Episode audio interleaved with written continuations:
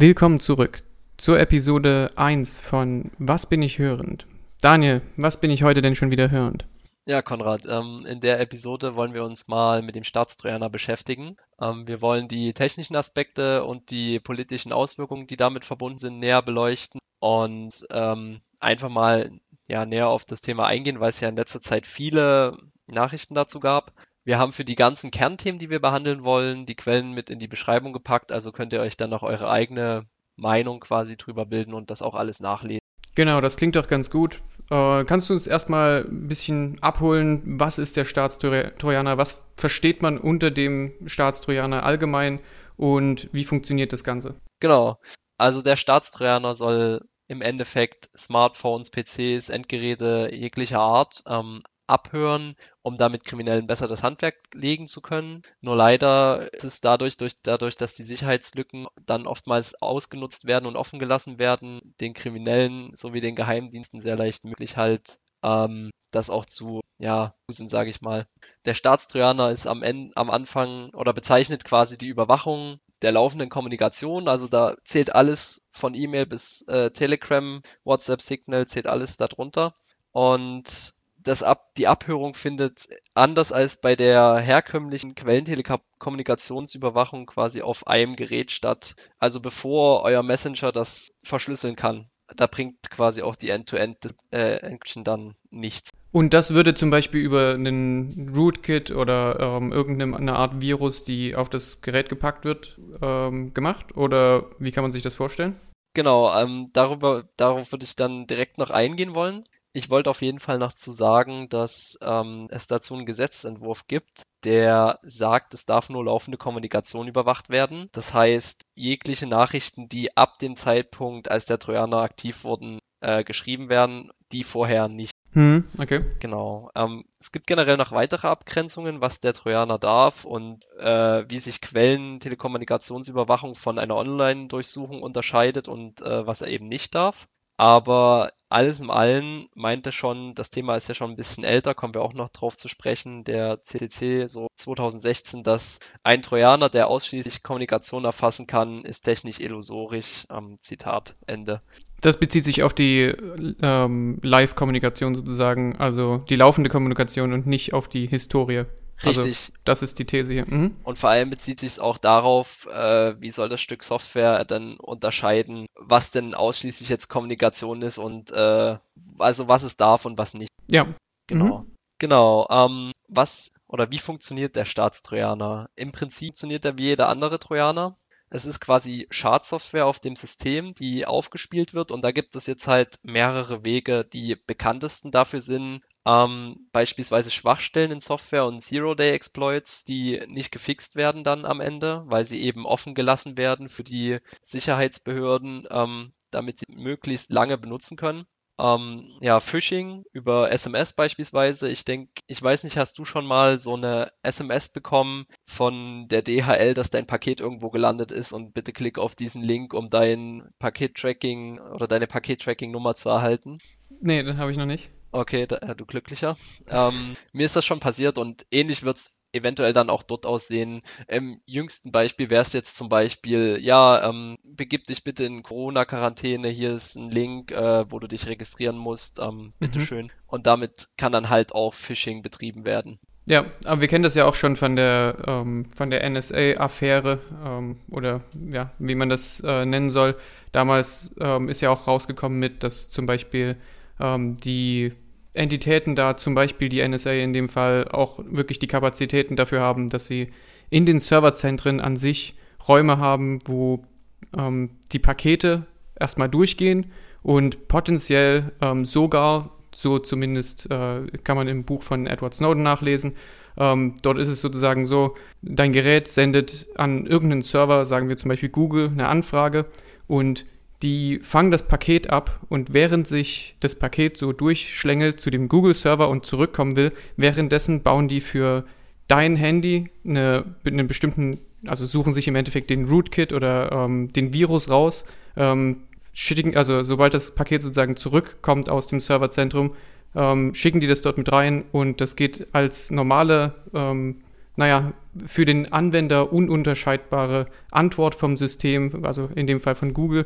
äh, kommt das wieder auf dein Gerät zurück und schon hast du so eine, so eine Software und das, ja, das merkt man nicht und diese Software, also dieses, diese Rootkits oder diese generell ähm, Viren und so, das muss man vielleicht auch nochmal betonen, die gibt es für alle Geräte. Also da ist kein, kein Gerät ausgenommen, da ist nicht irgendwie ein Apple besser als ein Android oder irgendwas in der Richtung, sondern das gibt es für jedes Gerät und das haben die natürlich auch alle da. Ähm, und so einen Fall gab es tatsächlich vor einigen Jahren bei so ähm, Trojaner. Da war es der Fall, dass die ähm, iTunes-Downloads quasi dafür genutzt haben, um dann äh, den iTunes-Download zu infizieren. Und für den Endbenutzer sieht es halt aus, als hätte er sich das normale iTunes runtergeladen, aber in Wirklichkeit hast du dir dann halt den Trojaner auf dein Gerät mit. Ähm, ja. Genau. Und dann gibt es natürlich auch noch äh, der vierte im Bunde äh, mehr physisch. Es gibt natürlich dann auch Hausdurchsuchungen beispielsweise und die damit eventuell verbundene Abgabe deiner Geräte, die du dann eventuell infiziert wieder bekommst. Und damit hast du dann auch den Trojaner quasi auf deinem System. Mhm. Aber bei all dieser Mühe und all diesen Ausnutzen von Schwachstellen, ähm, was soll es eigentlich bringen? Und da möchte ich gern mal mit einem Zitat anfangen von Horst Seehofer. Er meinte nämlich, dass wir brauchen einen Verfassungsschutz, der auch im digitalen Zeitalter sehen und hören kann. Nur so können wir den extremistischen Geschwüren unserer Gesellschaft etwas entgegensetzen. Was denkst du da? ja, also finde ich, finde ich sehr schwierig. An sich ist es natürlich durchaus eine ähm, eine Beobachtung, die man jetzt nicht leugnen kann. Also ähm, der Verfassungsschutz und auch die äh, generell die Sicherheitsbehörden in Deutschland und weltweit müssen natürlich äh, sich irgendwie, also mit der Zeit gehen. Die Frage ist für mich vor allen Dingen, ähm, ob das der richtige Weg ist, sich da zum Beispiel, ähm, und das hat man ja auch bei der NSA wieder gesehen, ähm, vor, ich weiß nicht, wie, das waren jetzt zwei, drei Monate oder so, ähm, wurde in Windows ein Zero-Day-Bug geschlossen, ähm, den die NSA bis dahin äh, ausgenutzt hat. Und zwar seit, halt, wie gesagt, zehn Jahren oder so. Ähm, das ist natürlich kritisch, weil dieser ähm, Bug und oder dieser, dieser Exploit, ähm, der wurde natürlich auch von jede Menge anderen Menschen benutzt und, und Hackern und so weiter und so fort. Und ich glaube, das ist ein bisschen kurzfristig einfach nur zu sehen, ähm, wir müssen da mitgehen und wir müssen da ähm, einfach machen, was wir können. Und wenn das halt solche Schwachstellen sind, die man äh, nicht meldet oder halt ausnutzt, finde ich, ist das nicht unbedingt der richtige Weg, zumal ähm, diese Mittel auch teilweise sehr unverhältnismäßig eingesetzt werden. Äh, werden wir sicherlich später auch noch äh, dazu kommen. Aber hier geht es ja da, darum, so ein Paket in, einzuschleusen zum Beispiel, wenn man so eine Station erstmal hat.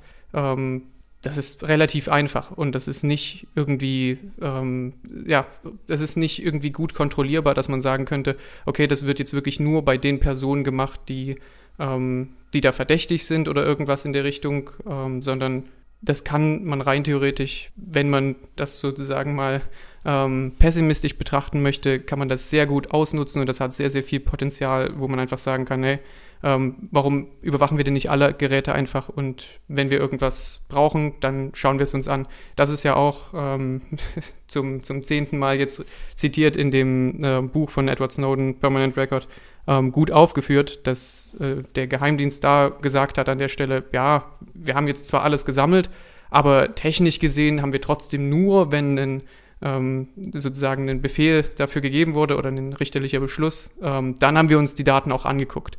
Aber ähm, ja, und das finde ich, dieses Potenzial ist halt immens gegeben, wenn man ähm, einfach sagt, ähm, wir benutzen zum Beispiel sowas wie einen Staatstrojaner oder irgendwas in der Richtung, ähm, ja, dass da auch sehr, sehr viele andere Geräte infiziert werden.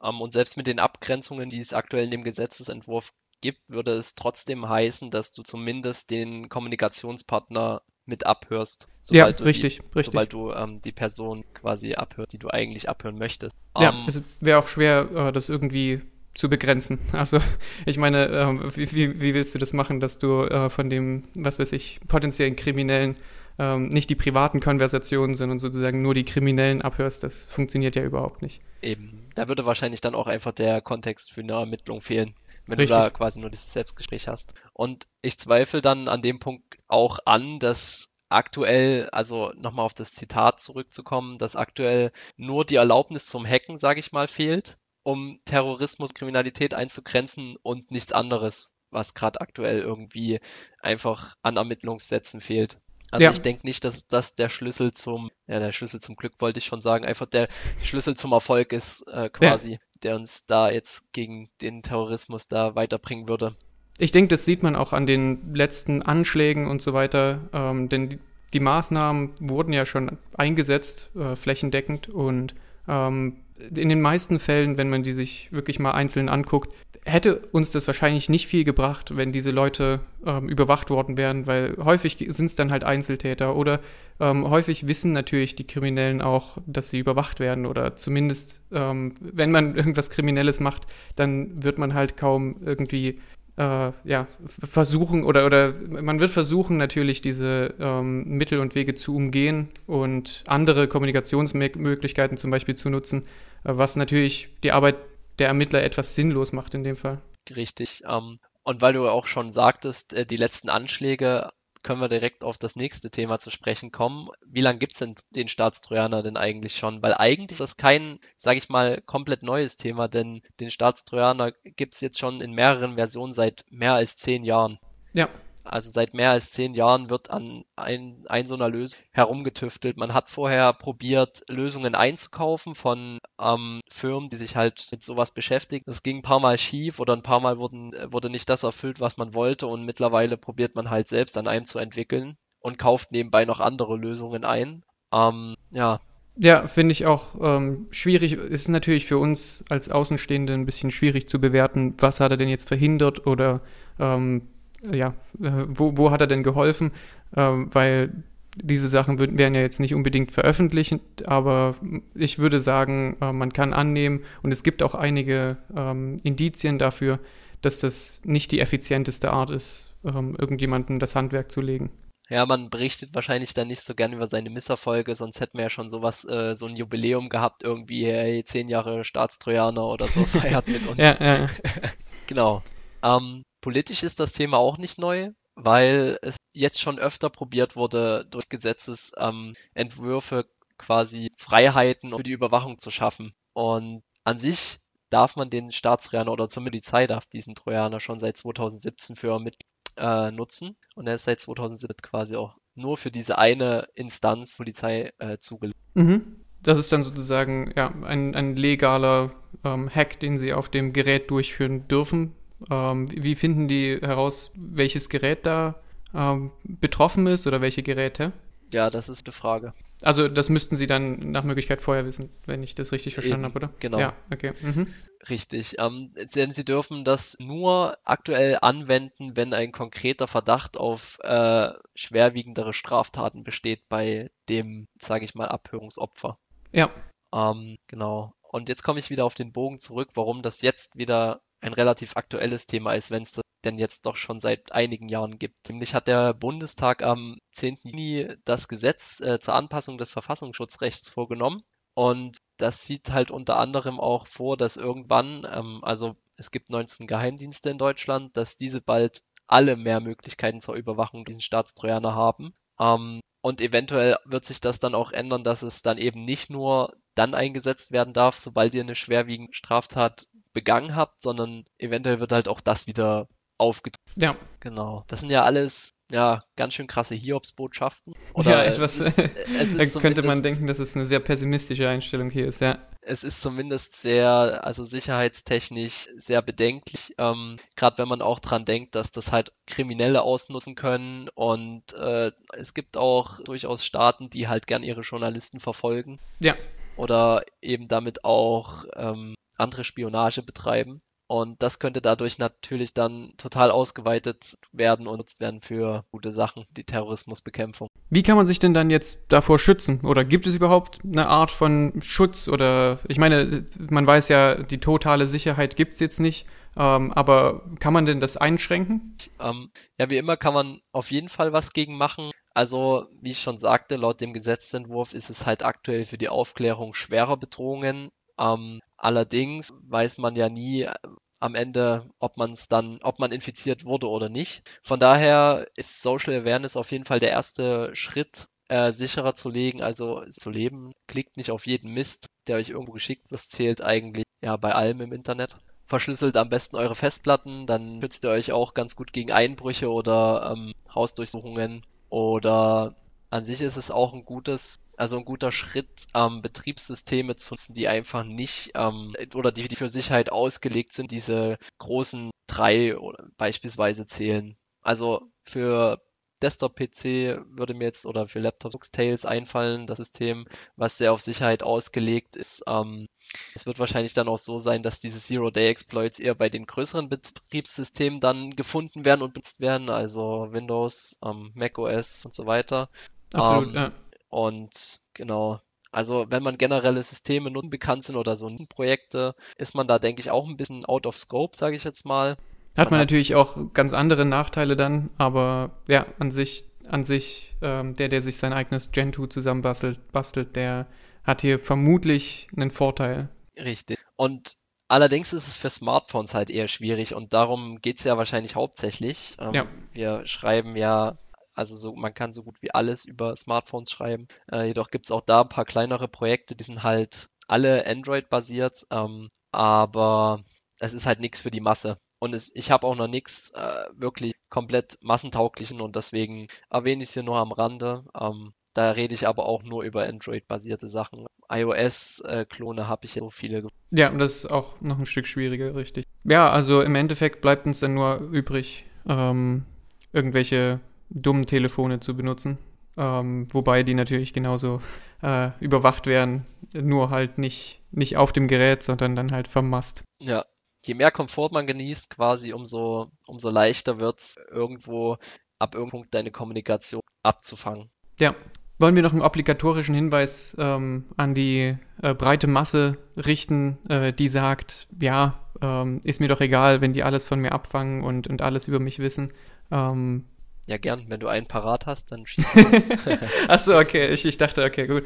Äh, ja, also ähm, an sich einerseits ähm, ein wichtiger Punkt ist, eine, eine, gewisse Privatsphäre tut jedem gut und ähm, das weiß man meistens erst zu schätzen, wenn es zu spät ist oder wenn es äh, ja, ein, ein, Problem damit gibt. Ähm, dort würde ich mich mal über, also überlegt mal, ähm, jeder, jeder von euch kann sich da an die, an die eigene Nase fassen, was ihr vor 10 Jahren, 20 Jahren, was weiß ich, mit euren Freunden geschrieben habt und ob das heutzutage noch cool wäre, wenn das zum Beispiel auf Twitter stehen würde ähm, wie euch die Leute da sehen würden oder reflektieren würden.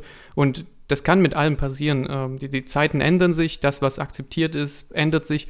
Ob man selbst mit den Sachen, die man jetzt macht, in der Zukunft noch genauso ähm, ja, durchkommt, sage ich mal so, das kann sich ändern. Und deswegen ähm, eine Privatsphäre zu haben, die äh, einfach generell erstmal annimmt, alles, was du für dich machst, ist dein Ding und nur wenn du irgendwie wirklich was ähm, Kriminelles zum Beispiel machst, ähm, dann wirst du überwacht oder so. Das ist ähm, die bessere Einstellung, würde ich da an der Stelle sagen, wahrscheinlich. Also ja, es, es gibt einige Argumente dafür. Ich, ich habe jetzt äh, nicht damit gerechnet, dass du das so zu, zu mir zurückwirfst direkt. Ähm, dann hätte ich ein bisschen besser darüber nachgedacht. Aber ja, ein bisschen diese äh, Social Awareness, was du vorhin schon, schon gesagt hast. Ähm, ich denke, das ist eine, eine wichtige Sache, dass man ähm, nicht alles mitmacht und ähm, ja, auch ein bisschen drauf achtet einfach, äh, denn je mehr Leute drauf achten, desto leichter wird es ja auch für solche Leute, die zum Beispiel solche kleineren Projekte, Nischenprojekte äh, entwickeln, ähm, desto mehr werden die adaptiert. Wir haben es jetzt neulich gesehen mit ähm, einem großen Rutsch zu Telegram, auch wenn das jetzt nicht die optimale Lösung ist, sicherlich, aber von WhatsApp zu Telegram meine ich jetzt, ne? Ähm, ja, so diese, diese Awareness ist, denke ich, schon, schon was, was recht wichtig ist. Genau. Müssen wir vielleicht auch nochmal eine extra, eine separate Episode dazu machen, wo wir uns ein bisschen besser darauf vorbereiten können. Können wir sehr gern tun. Ich wollte nur zu Telegram noch anmerken, als kleiner Schwenk quasi, wenn ihr bei Telegram nicht explizit einstellt, dass äh, euer Chat verschlüsselt ist, dann ist es nicht besser als WhatsApp. Ja, ähm, genau, das sind diese Secret Chats. Actually, oh, äh, das ist tatsächlich sogar schlechter als WhatsApp an der Stelle, weil Richtig. WhatsApp zumindest noch Ende zu Ende verschlüsselt ist, auch wenn die NSA dort einen Schlüssel hat, äh, was vielleicht auch nicht so, so positiv ist. Ähm, aber es ist noch schwieriger, wenn es einfach keine Verschlüsselung gibt für die Nachrichten. Nicht. Also ja, man muss ein bisschen abwägen, ähm, vor wem rennt ihr eher weg, vor der NSA oder vor äh, Kleinkriminellen, die euch irgendwie abziehen wollen. Genau, ja. Also als Fazit dieser Episode quasi kann man als Kernaussagen sagen, komplett schützen könnt ihr euch nicht. Wenn ihr Maßnahmen ergreift oder je mehr Maßnahmen ihr dafür ergreift, lebt ihr eventuell sogar sehr unkomfortabel damit. Ähm, Stichwort, was ist WhatsApp? Ähm, wenn man über WhatsApp kommuniziert, das ist schon bedeutend einfacher, als wenn man seine Mails und auch nicht so aufwendig. Ähm, generell das Fazit oder das Statement, dass man dagegen gegen den Terrorismus oder die Kriminalität vorgehen möchte. Ähm, Kriminelle können genauso einfach mehrere Geräte benutzen, eins für kriminelle Tätigkeiten und eins für Privates. Ähm, und wenn die die richtigen Vorkehrungen treffen, eben ihre kriminellen Tätigkeiten halt ordentlich verschlüsseln, wird es dann auch wieder schwer, dort irgendwelche Ermittlungsansätze zu finden. Und da wird am Ende des Tages halt nur die breite Masse unter Generalverdacht gestellt und halt ihrer Freiheit beraubt. Eben das, was Konrad schon ähm, sagte. Zumal man ja auch dazu sagen muss, ähm, die Kriminellen sind ja in gewisser Weise ähm, anpassbar. Also können sich an ihre Umwelt anpassen und wenn die ersten merken, okay, ähm, die Art von, von Smartphone können wir nicht mehr benutzen oder so, dann werden sie zu einer anderen ähm, wechseln oder zu anderen Mitteln wechseln. Und was dann übrig bleibt, ist, dass alle, die nicht kriminell sind, überwacht werden und alle, die kriminell sind oder zumindest ähm, kriminell und fähig sind, ähm, nicht wirklich überwacht werden. Und das ist mit den meisten Maßnahmen ähm, für die Sicherheit gegen die Freiheit ähm, ist es leider so, dass die sehr ineffizient sind und äh, bleiben. Richtig. Also am Ende wirst du einfach viel mehr Unschuldige treffen, sage ich jetzt mal, ähm, als Kriminelle mit genau. deiner Überwachungs. Ähm, Schwachstellen und Zero-Day-Exploits werden natürlich dann durch diese Geheimhaltung, dadurch, dass man die nicht mehr veröffentlicht und mit dem ja, Betreiber oder Entwickler quasi sich austauscht, können die dann halt ausgenutzt werden und das eben nicht nur von unseren Sicherheitsdiensten, sondern am Ende dann halt auch von den Kriminellen selbst oder eben von repressiven Regierungen, die halt ähm, ja, demokratisch sind. Ja, und dann muss man natürlich auch sagen, äh, kein System ist an sich perfekt oder sicher. Ähm, auch ein Geheimdienst kann mal gehackt werden. Ähm, Gerade wenn man sich so zum Beispiel WhatsApp anguckt, ähm, bei Facebook ist es ja schon so, dass die ähm, dann auch in Ordnung, also die sind, äh, die arbeiten enger mit den Geheimdiensten zusammen und geben dann auch mal einen Schlüssel ab oder so, würde ich jetzt mal annehmen. Ähm, und Dort muss man dann sagen, es ist halt eine Verschlüsselung, es ist ein Verschlüsselungsalgorithmus und dann gibt es einen Generalschlüssel und ähm, ob das eine gute Idee ist, kann man sich ja selber denken, ähm, wenn, man mal über seine Haustür nachdenkt. Ähm, dort hat man eigentlich auch die Hoffnung, dass es nur den Schlüssel gibt, der, den man selbst besitzt und nicht noch einen Schlüssel, den die Polizei hat, den sozusagen, mit dem sie in jede Wohnung reinkommen. Ich meine, jeder, der Schlösser knacken kann, wird dann äh, diesen Schlüssel reproduzieren und ja, das ist, äh, ich denke, das ist ein relativ guter Hinweis darauf, dass das ähm, keine gute Idee ist, ein sicheres System absichtlich ein bisschen unsicher zu machen, nur damit sowas zum Beispiel ermöglicht wird. Und dann Richtig. die Implikation dadurch, äh, naja, wissen wir ja alle, ähm, wie, das, wie das funktioniert mit ähm, ja, Problemen und deine privaten Daten können dann zur Erpressung von dir dienen und so weiter und so fort. Unsichere oder offene Verschlüsse genauso gut wie gar kein. Ja, genau. Das sind eigentlich Schlusswörter. Damit ähm, würde ich diese Episode abschließen. Wir hoffen, dass wir euch ein bisschen zu dem Thema Staatstrojaner aufgeklärt haben oder darüber berichten konnten. Ähm, bitte lest, belest euch nochmal selbst dazu. Ist sicherlich einiges an eigener Meinung mit reingeflossen. Ähm, die Quellen, die packen wir die, in die Podcast-Beschreibung rein und dann hoffen wir, dass wir euch beim nächsten Mal wieder dabei haben. Macht's gut. Genau, macht's gut.